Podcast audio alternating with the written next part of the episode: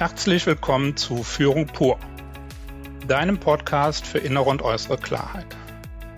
Mein Name ist Rainer Hofen und ich begrüße euch heute zur 19. Folge mit dem Thema Führung braucht Zeit. Und dazu möchte ich direkt auch meinen heutigen Gast, Andreas Klein, begrüßen. Das Hallo geht heute nach Köln mit Blick auf den Dom. Hallo Andreas. Hallo Rainer. Schön, dass du dabei bist.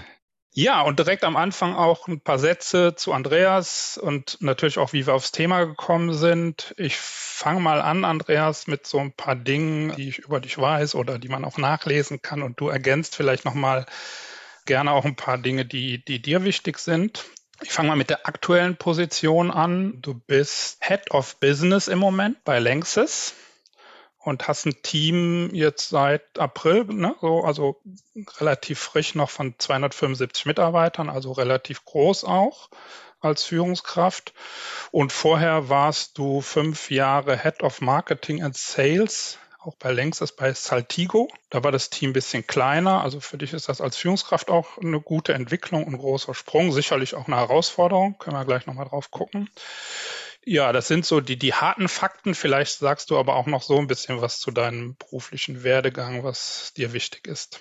Ja, ich habe einen kaufmännischen Hintergrund, habe mein MBA in äh, England gemacht, tatsächlich da auch für mich das erste Mal mit dem Schwerpunkt Leadership Kontakt zu unserem Themenkomplex heute gehabt. Bin insgesamt seit ungefähr 20 Jahren bei Längses, habe da hauptsächlich in Marketing, Sales und Strategierollen gearbeitet, den Konzern relativ breit kennengelernt und äh, genau was du sagtest, seit April die Rolle als Businessline-Leiter für anorganische Säuren übernommen.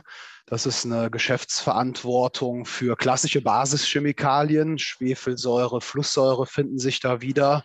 Und das, was du beschriebst im Kontext der Mitarbeiterzahl, die jetzt in meinem Team, in meinem Bereich äh, vorhanden ist. Das ist für mich der erste Schritt, auch eine Produktionsverantwortung mit zwei Produktionsbetrieben in Leverkusen übernommen zu haben. Ja, gut. Ja, spannende Aufgabe auf jeden Fall. Vielleicht noch ein Blick auf die private Seite oder von mir auch ein Blick auch auf dich, Andreas. Also du bist ja auch, darf ich ja so sagen, auch ein Familienmensch. So, und auch da ist ja Zeit für dich wichtig. Also unser heutiges Thema hat ja eine berufliche, aber auch eine private Komponente. Das finde ich auch besonders, das zu erwähnen hier. Du hast ja auch eine Elternzeit von neun Monate genommen. Das stimmt, genau. Das war, bevor ich jetzt im April in die aktuelle Rolle zurückgekehrt bin, zwischen dem Saltigo-Job, den du eben genannt hattest, und der Rückkehr dann in den Beruf lagen neun Monate Elternzeit im Kontext der Geburt von unserem dritten Sohn. Wir haben drei Söhne, die ja, das Familienleben erfüllen und teilweise dann natürlich auch ihre Zeit einfordern. Und äh, das ist das, was mir viel Spaß macht, was mir sehr wichtig ist und wo ich natürlich versuche, die Balance zu schaffen zwischen, zwischen Job und Familie beziehungsweise Privatleben. Die Söhne fordern ihre Zeit ein, wahrscheinlich genauso wie die Mitarbeiter Zeit einfordern. Genau, und umgekehrt äh, natürlich, weil man will ja selber auch Zeit haben und ja, Zeit genießen dann in, im jeweiligen Kontext. Na klar, ja. Ja, vielleicht dann noch abschließend so zur Einleitung ein Blick auf das Thema. Wie, wie sind wir auf das Thema gekommen? Also ich hatte in der 14. Folge den Harald Borschott zu Gast in dieser Podcast-Serie und der hat diesen Satz, ich sag gesagt, Führung braucht Zeit. Und das hat mich seitdem sehr beschäftigt, weil ich das erstmal sehr treffend finde. Also auch so in meinen Projekten ist das oft ein Schlüssel zum Erfolg, dass ich sehe, wenn Führungskräfte es schaffen, sich Zeit für Führung zu nehmen, dann läuft das Projekt auch gut, dann läuft das Team auch gut. Wenn das nicht gelingt, dann wird es eher schwieriger. Und von daher war meine Idee dann zu sagen, der Satz ist gut, aber lass uns das nochmal ein bisschen differenzierter beleuchten. Einfach, was ist damit gemeint? Was verstehen auch andere Führungskräfte darunter? Ja, so ist es entstanden. Und als wir darüber gesprochen haben, Andreas, äh, ja, hast du ja auch direkt gesagt, spannendes Thema. Und ja, war es eigentlich direkt im Boot, ne? So. Tatsächlich so, ist ein spannendes Thema derzeit. Ich glaube, das treibt viele von uns um es kann einen großen Unterschied machen, ob man Zeit für Führung hat oder nicht. Und ja, ich freue mich sehr auf die Diskussion heute.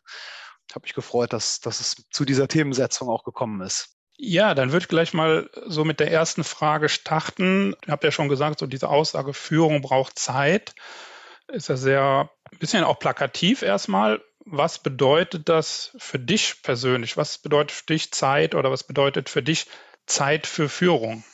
Mir kommen zwei Themenrichtungen, zwei Stoßrichtungen direkt in den Kopf äh, bei dem Titel Zeit für Führung.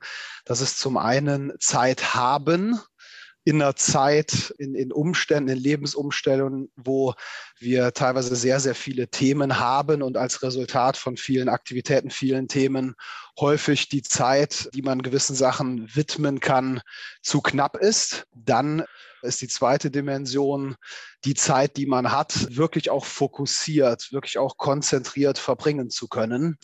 Ja, ich denke, da können sich auch viele wiederfinden in einem sehr volatilen Umfeld mit vielen Neuigkeiten, mit vielen auch Medien, mit denen man konfrontiert ist, da dann in dem Moment, wo man sich Zeit für etwas genommen hat, auch sicherzustellen, dass man den, den Blick sauber schärft und sich dann auch auf eine Sache konzentriert. Das, denke ich, erlebt man auch als große Herausforderung im Kontext Führung, aber halt eben auch darüber hinaus, hast eben angerissen, selbst im Privaten sind, glaube ich, viele von uns mit, mit diesen zwei Dimensionen hin und her gerissen oft. Ja, absolut. Ich bleibe da nochmal gerade bei dem Thema fokussiert sein und bleiben. Du sagst in einem sehr volatilen Umfeld. Ich kenne das auch von Führungskräften, die von der Infoflut auch oft erschlagen werden, manchmal auch von der Mailflut und auch von dem Thema Digitalisierung. Wie gelingt dir das denn? Äh, Gibt es da irgendwelche Hinweise, die du den Zuhörer, Zuhörerinnen geben kannst? Wie bleibst du fokussiert? Was machst du da? Für mich ist es wirklich mit der Klarheit verbunden, dass ich das möchte. Und erst wenn ich das möchte, ist für mich überhaupt die Basis geschaffen, in dem Moment zu einem gewissen Thema auch hundertprozentig da zu sein. Da kommen eigentlich zwei Sachen zusammen, die ich versuche. Das ist zum einen ja etwas Strukturierendes sich in gewissen Zeitraum, gerade wenn sie längerfristig sind, dann auch eine Struktur zu schaffen, wo sichergestellt ist, dass ich Zeit für, für Führung habe, beziehungsweise Zeit für das habe, was ich, was ich gerade machen möchte. Das würde ich fast schon vergleichen mit einer sportlichen Aktivität oder einer musikalischen Aktivität, wenn ich zweimal in der Woche einen gewissen Zeitslot mir frei halte, um etwas zu tun. Ich glaube, das kann auch helfen zu dem Thema Führung, um ja, diesen, diesen Platz zu schaffen. Mhm. Dann ist es das zweite, wirklich in diesen Slots dann auch den Kopf klar zu haben. Und das hat dann irgendwas mit, mit Mindset zu tun und genau mit dieser Absicht, die ich gerade schon nannte, dass ich dann mich nicht ablenken lasse von irgendwas anderem. Wenn ich Fußballtraining habe, habe ich Fußballtraining und dann bleibt das Handy Zweifel in der, in der Kabine oder im Spind.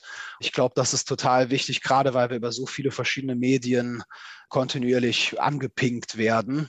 Ja, das ist was, was ich einfach in meiner Einstellung versuche, mir vor Augen zu halten, dass, dass die Themen, die mir am Herzen liegen, dass ich die dann auch vollen Herzens machen kann. Mhm, mh.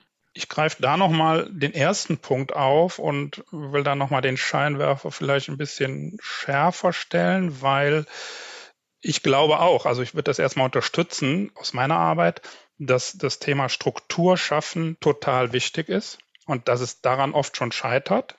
Ich sage mal auch zum Beispiel regelmäßig Teammeetings zu machen ja, was immer dann regelmäßig heißt. Also es kann alle vier, kann auch alle sechs Wochen sein. Das ist nicht so entscheidend. Für mich ist wichtig, dass eine Regelmäßigkeit da ist. So, und, und dann dieses Beispiel, was du bringst mit dem Vergleich zum Sport. Vielleicht kannst du aber auch deiner Erfahrung auch nochmal äh, so, so einen Impuls geben, wie du das machst, diese Struktur schaffen, wie die bei dir aussieht, ohne dass man die übernehmen muss. Aber wie machst du das? Wie sieht die aus? Was sind die Aktivitäten? Zum Thema Führung mhm. spezifisch. Mhm. Ne? Also wenn ich mal auf so einer Jahresebene denke, tatsächlich mit was an, was wir als Firma, wir sind ein globaler Chemiekonzern, der natürlich gewisse Prozesse, auch gewisse Personalprozesse hat. Was wir als Firma etabliert haben, das ist ein sogenannter Performance-Dialog wo im klassischen Sinne über Target-Setting wie und äh, was Ziele festgelegt werden, wo aber auch ein Platz für Feedback zwischen Mitarbeiter und Vorgesetzten ist und wo dann auch Leistungsbeurteilung und Potenzialbeurteilung mit Blick ins nächste Jahr stattfinden oder in die nächsten Jahre, besser gesagt. Das ist für mich ein, ein Prozess, den ich versuche auch selber zu beherzigen das bedeutet insbesondere zum Jahreswechsel im Dezember und Januar dann auch durchaus viel Workload, wo man schon das wollen muss, um es dann auch stattfinden zu lassen, egal was die Definition eines Corporate-Prozesses ist. Ich selber habe für mich dann auch beherzigt, innerhalb dieses Prozesses nicht nur am Jahresende solche Gespräche zu führen und in die Interaktion reinzugehen, sondern in der Mitte des Jahres, irgendwo in der Sommerphase, typischerweise Juli, August, dann auch ein Zwischengespräch stattfinden zu lassen, wo man sich auch genau diese Zeit nimmt, um miteinander über das, wo man steht und was man sich dann auch für die zweite Jahreshälfte noch vornimmt, spricht wie gesagt, sowohl inhaltlich wie auch dann zur Art und Weise. Und da kommt natürlich dann das Thema Führung und, und Feedback wirklich zum Leben. Ja. Mhm. Das ist so der, der ganz grobe Rahmen wo ich das Glück habe, in einem im Konzern zu sein, wo man solche Prozesse, wenn man es denn will, sich zunutze machen kann. Dann gibt es aber auch auf der anderen Seite des Kontinuums sowas, was du gerade angesprochen hast, gewisse Meetings, die einfach festgelegt sind, wo ich zum Beispiel dann versuche, das, was mir gerade im Kopf rumgeht, als Führungskraft, als Verantwortlicher für einen Bereich, in die Mitarbeiterschaft rein zu kommunizieren. Ja. Teilweise auch mit meinen persönlichen Meinungen zu gewissen Themenkomplexen, weil ich einfach glaube, das macht mich greifbarer, das macht meine Denkweise anschaulich ich halte es für wichtig, das regelmäßig, genau wie du es auch genannt hast, zu tun, damit das nicht nur passiert, wenn man gerade ein Problem miteinander wälzt, ja, sondern dass es auch zu positiven Entwicklungen stattfindet und dadurch einfach eine, eine gewisse Kontinuität geschaffen wird.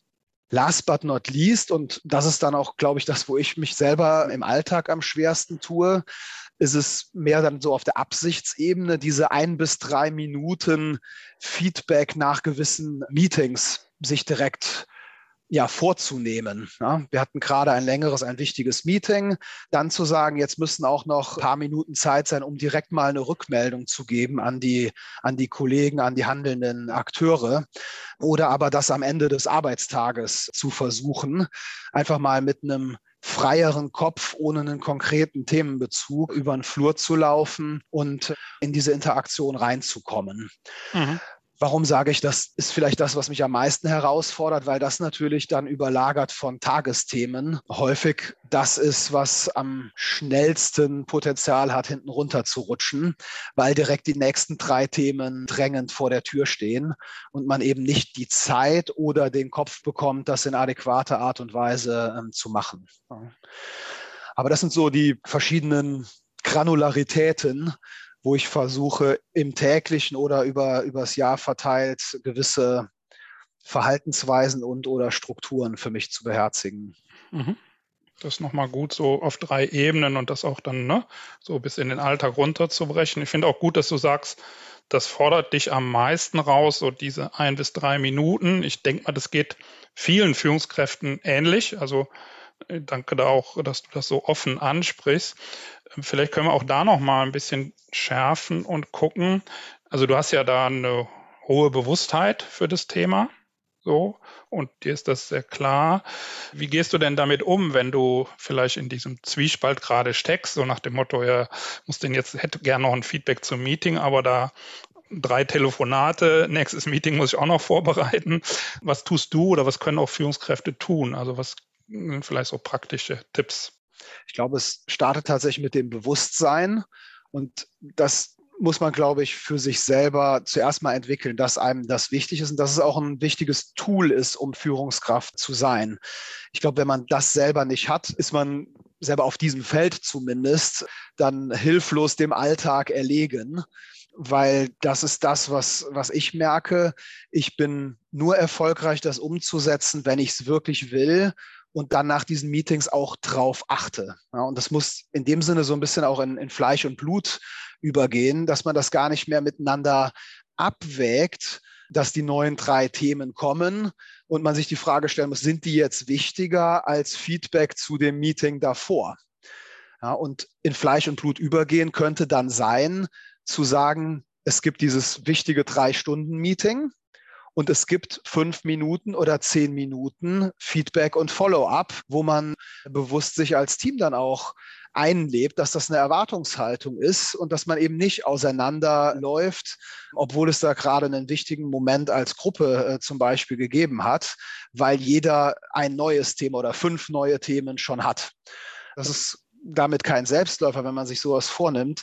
Trotzdem bleibt das eine Herausforderung, es auch so ja, in den Alltag zu integrieren, dass es tatsächlich passiert, gerade wenn es Gruppen betrifft. Weil, was ich gerade sagte, jeder wird irgendwie in neue Themen schon wieder reingezogen. Kein Tagesablauf läuft so ab in der Regel, wie er dann wirklich durchgetaktet und geplant ist.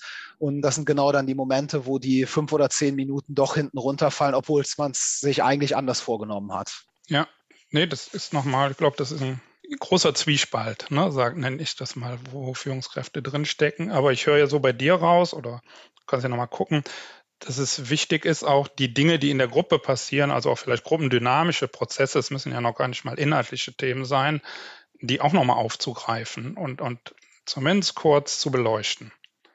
Absolut. Dass man dann auch als, als Team ja eine gewisse Führungskultur und Teamkultur darüber entwickeln kann. Da habe ich sehr gute Erfahrungen mitgemacht.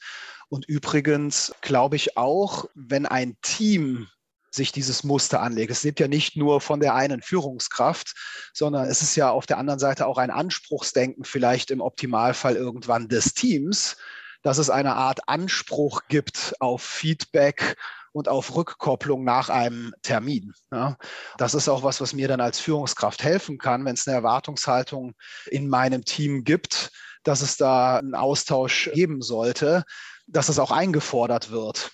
Dann ist das keine Einbahnstraße, sondern eine Rückkopplung, bestenfalls auch mit einem Feedback in, in meine Richtung als Führungskraft, wo man dann miteinander wachsen und genau so eine Kultur des Austauschs und der Offenheit pflegen kann.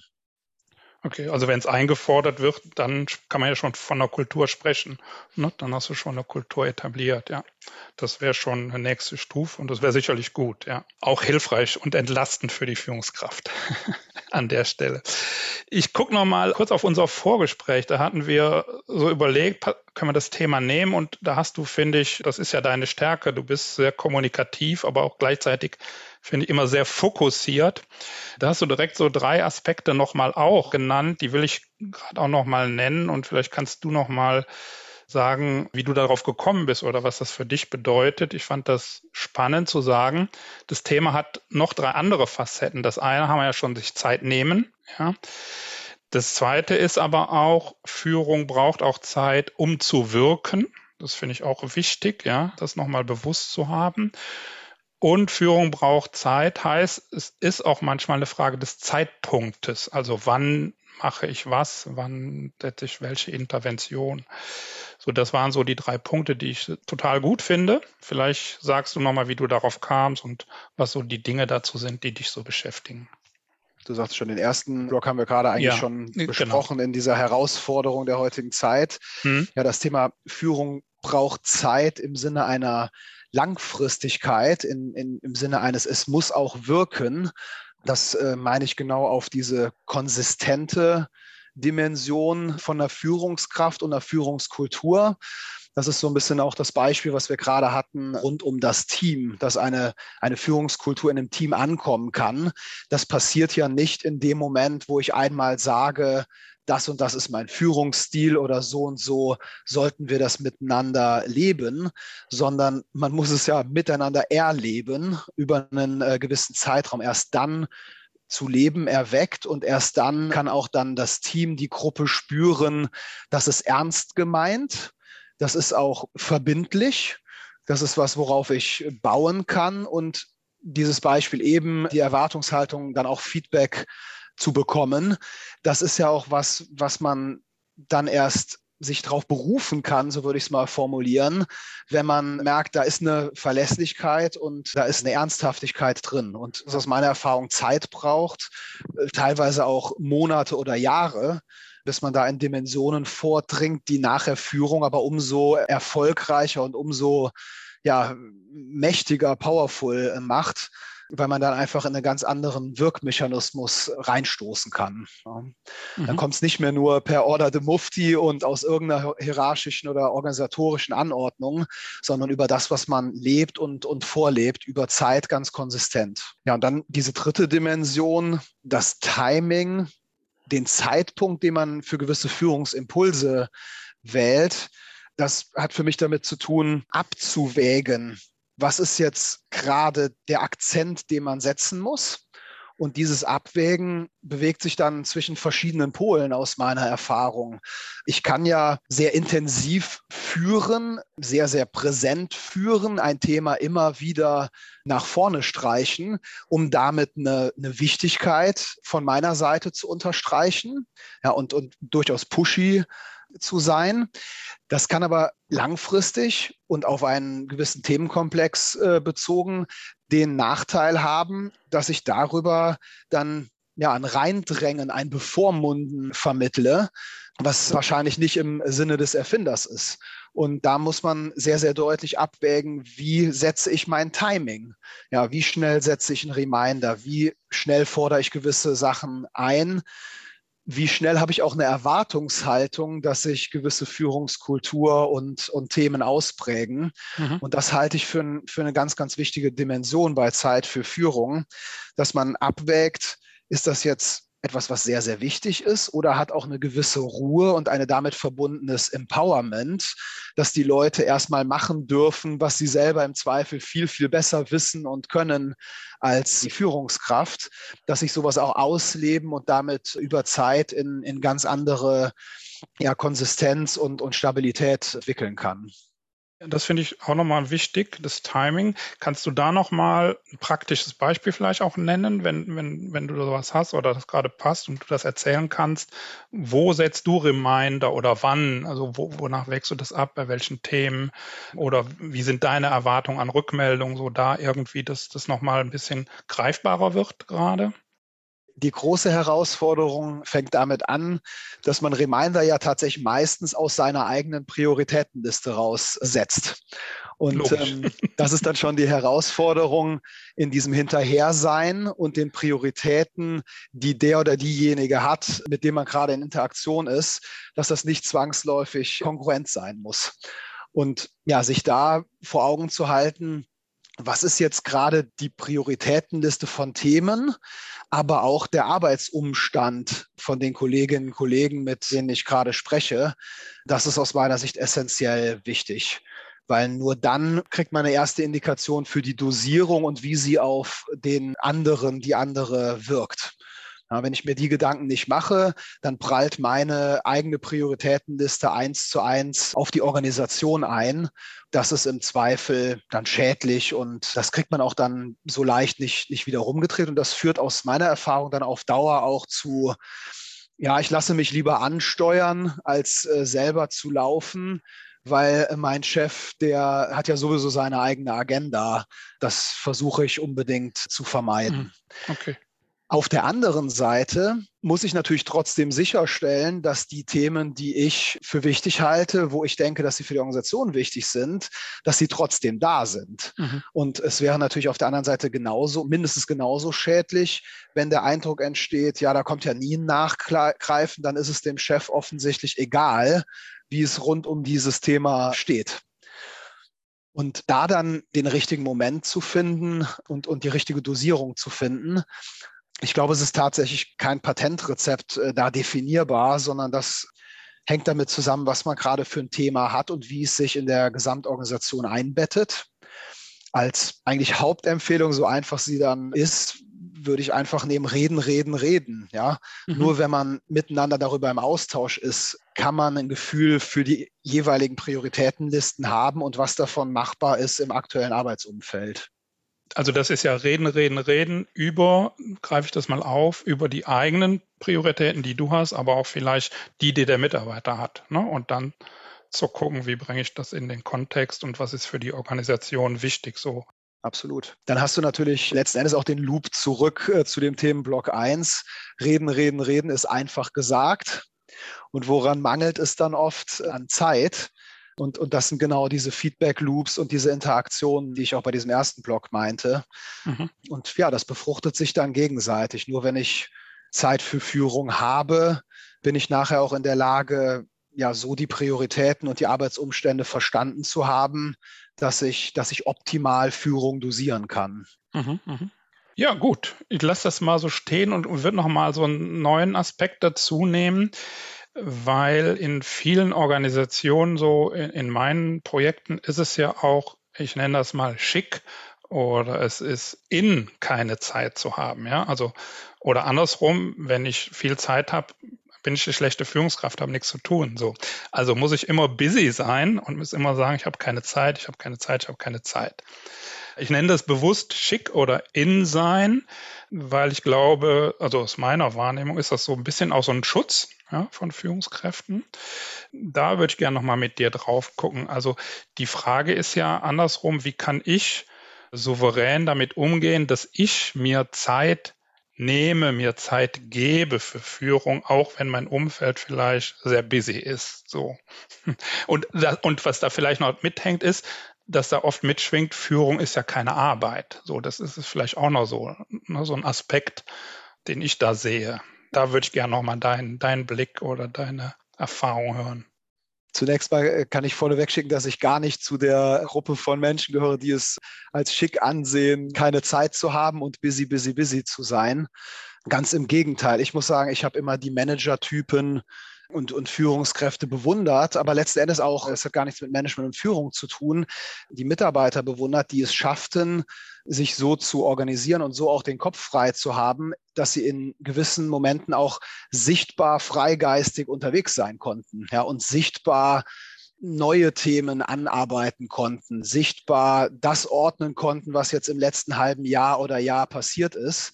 Und ich glaube und habe das tatsächlich dann auch immer wieder gesehen, dass daraus total wertvolle neue Impulse entstehen, sich dann auch Wachstumsthemen, Zukunftsthemen, grundsätzlichen Organisationsthemen zu widmen, die man nicht bekommt, wenn man dauerhaft in seinem Hamsterrad unterwegs ist. Weil das ist für mich die Konsequenz dieses vermeintlich schicken Busy, Busy, Busy, dass man den Fokus nur auf die fünf Meter, die gerade vor einem sind, gelegt bekommt, damit dann auch irgendwie zum, zum Notfallhelfer und Firefighter wird, es aber nicht schafft, eine Perspektive zu entwickeln für sich, die Organisation und, und die Themen. Mhm. Also da, glaube ich, sollten wir alle versuchen, das nicht als schick zu empfinden, eher es zu wertschätzen, im privaten wie im beruflichen übrigens auch, dass man Zeit hat und die Zeit dann auch sinnvoll selbstbestimmt einsetzt. Ja, das Thema Führung macht man so nebenher oder Führung ist ja kein relevanter Teil des Jobes. Ich glaube, das eine oder andere Beispiel und, und die eine oder andere Dimension, die wir gerade besprochen haben, die hat das gezeigt. Ich erachte Führung als ganz wichtige, als notwendige Komponente im heutigen Arbeitsumfeld noch viel mehr in, in komplexen Organisationen um sicherzustellen, dass eine Organisation funktionieren kann und dass innerhalb der Organisation auch die Personen sich bestmöglich nach dem eigenen Potenzial und Interesse entwickeln können. Ich finde, wenn man diesen Organisationskontext setzt und wenn es um persönliche Weiterentwicklung geht und beides bedingt dann auch den Erfolg von einem Geschäft, dann ist schon deutlich, dass wir hier über einen ganz essentiellen Part reden, von einer erfolgreichen Geschäftskultur und nicht über irgendwas, was man mal nebenher macht, wenn man gerade nichts Besseres zu tun hat. Mhm. Okay, also Zeit nehmen, Zeit geben ist auch ein Thema hier. Das heißt, ich habe gerade schon das Signal bekommen, dass auch unsere Zeit hier begrenzt ist. Von daher gucke ich einfach noch mal so auf, auf die Themen oder auch auf den Abschluss jetzt, also zum, zum Ende des Podcasts noch mal, dass wir das noch mal Revue passieren lassen, was wir besprochen haben, vielleicht ein, zwei Punkte rausgreifen. Wir beide und Vielleicht nochmal so mit der Idee, wie kann es gehen? Ja, also das Thema ne, Überflutung und keine Zeit, das glaube ich, kennen alle und das haben wir jetzt auch gut besprochen. Vielleicht können wir nochmal drauf gucken, was würdest du mitgeben, was würde ich mitgeben, wie kann es gelingen? So, vielleicht ein, zwei Punkte dazu. Auch aus deinem Erleben. Die Frage ist, magst du anfangen oder soll ich starten? Kannst auch gerne beginnen, ja. Das kann ich gerne machen. Ich würde nochmal einhaken bei diesem Statement, es ist schick und, und was wir eingangs besprochen haben, rund um das Bewusstsein. Damit fängt es einfach an. Ich finde, wir sollten es als schick sehen, Zeit zu haben und die Zeit dann bewusst sinnvoll für Schwerpunkte einzusetzen. Das kann dann insbesondere bei, bei einer Führungskraft das Thema Führung sein als integraler Bestandteil und, und als Werthebel, insbesondere in eine Organisation rein. Und ich hoffe, das hat so ein bisschen gezeigt, wie, wie ich in die Richtung ticke. Das lebt von strukturellen Elementen, die man sich organisieren kann und dann aber auch Situativen, wo man irgendwie eine Verhaltensweise für sich entwickeln muss, meines Erachtens, dass das dann auch natürlich und automatisch stattfindet, bestenfalls mit dem Team zusammen und den Personen, mit denen man zusammenarbeitet. Mhm. Das finde ich sehr gut, was du gesagt hast. Das könnte ich schon fast so stehen lassen. Also ich, besonders gut gefällt mir, das umzudrehen und zu sagen, es ist schick, Zeit zu haben ja, das ist einfach eine ganz andere Denke und das ist gut für Führungskräfte. Und ich würde das auch nochmal aufgreifen und verstärken mit der Struktur, weil ich glaube, für viele das ein guter erster Schritt zumindest sein kann, sich selber eine Struktur zu schaffen. Ja. Und diese Regelmäßigkeit, so nenne ich das, die ist auch übers Jahr auch, die ist aus meiner Sicht wichtig. Und da ist es, habe ich ja eben schon mal auch gesagt, würde ich aber gern nochmal wiederholen, nicht so wichtig, ob es alle zwei oder vier Wochen ist, auch wenn es alle sechs Wochen ist, kriegen wir eine Regelmäßigkeit hin. Und das ist auch eine Art von Verlässlichkeit und auch eine Orientierung für Mitarbeiter. Diese Struktur, denke ich, das kann jede Führungskraft relativ gut und einfach aufbauen. Und, und das andere, das Situative, das braucht dann natürlich nochmal mehr Bewusstheit, aber die Struktur kann dabei vielleicht auch helfen. So, so wäre mein Ansatz, da jetzt drauf zu gucken. Absolut, ja. Andreas, vielen Dank erstmal für hier. Also ich glaube, wir merken beide gerade, es gibt noch so ein paar Fragen, die da auch zu besprechen wären. Ich denke, auch hier sind Timing wichtig zu sagen, wir lassen das mal so stehen. Das war ein erster Einstieg. Und ich sage vielen Dank für deine Impulse, vielen Dank auch für deine Ideen, Anregungen oder auch für deine Erlebnisse, die du da, deine Erfahrungen, die da geteilt hast. Und lieber Zuhörer, liebe Zuhörerin, jetzt liegt's an dir. Die Frage ist, was sind deine Erfahrungen zum Thema Führung braucht Zeit? Auch da sind Andreas und ich sehr an euren Erfahrungen interessiert. Auch ein Feedback zu bekommen, konntet ihr was anfangen mit dem, was auch Andreas erzählt hat? Wie sieht es vielleicht auch in eurem Unternehmen aus? Schreibt uns gerne. Wir sind auf vielen gängigen Plattformen unterwegs. Wo ihr uns findet und wie ihr uns erreichen könnt, findet ihr in den Show Notes, wie immer. Und ich freue mich natürlich, wenn auf der Plattform, auf der ihr gerade seid, eine Rezession da lasst, wenn ihr die Folge oder auch den Podcast teilt, damit mehr Führungskräfte, mehr Unternehmen sich auch mit dem Thema Führung braucht Zeit weiter beschäftigen. Gerne könnt ihr liken, kommentieren, weiter verbreiten und wir freuen uns über Feedback und natürlich auch über Ideen. Ich kann nur noch sagen, Andreas, vielen Dank für dieses sehr offene, und sehr fokussierte Gespräch. Danke gleichfalls. Wir hören uns dann wieder in der nächsten Folge bei Führung pur, deinem Podcast für innere und äußere Klarheit. Macht's gut.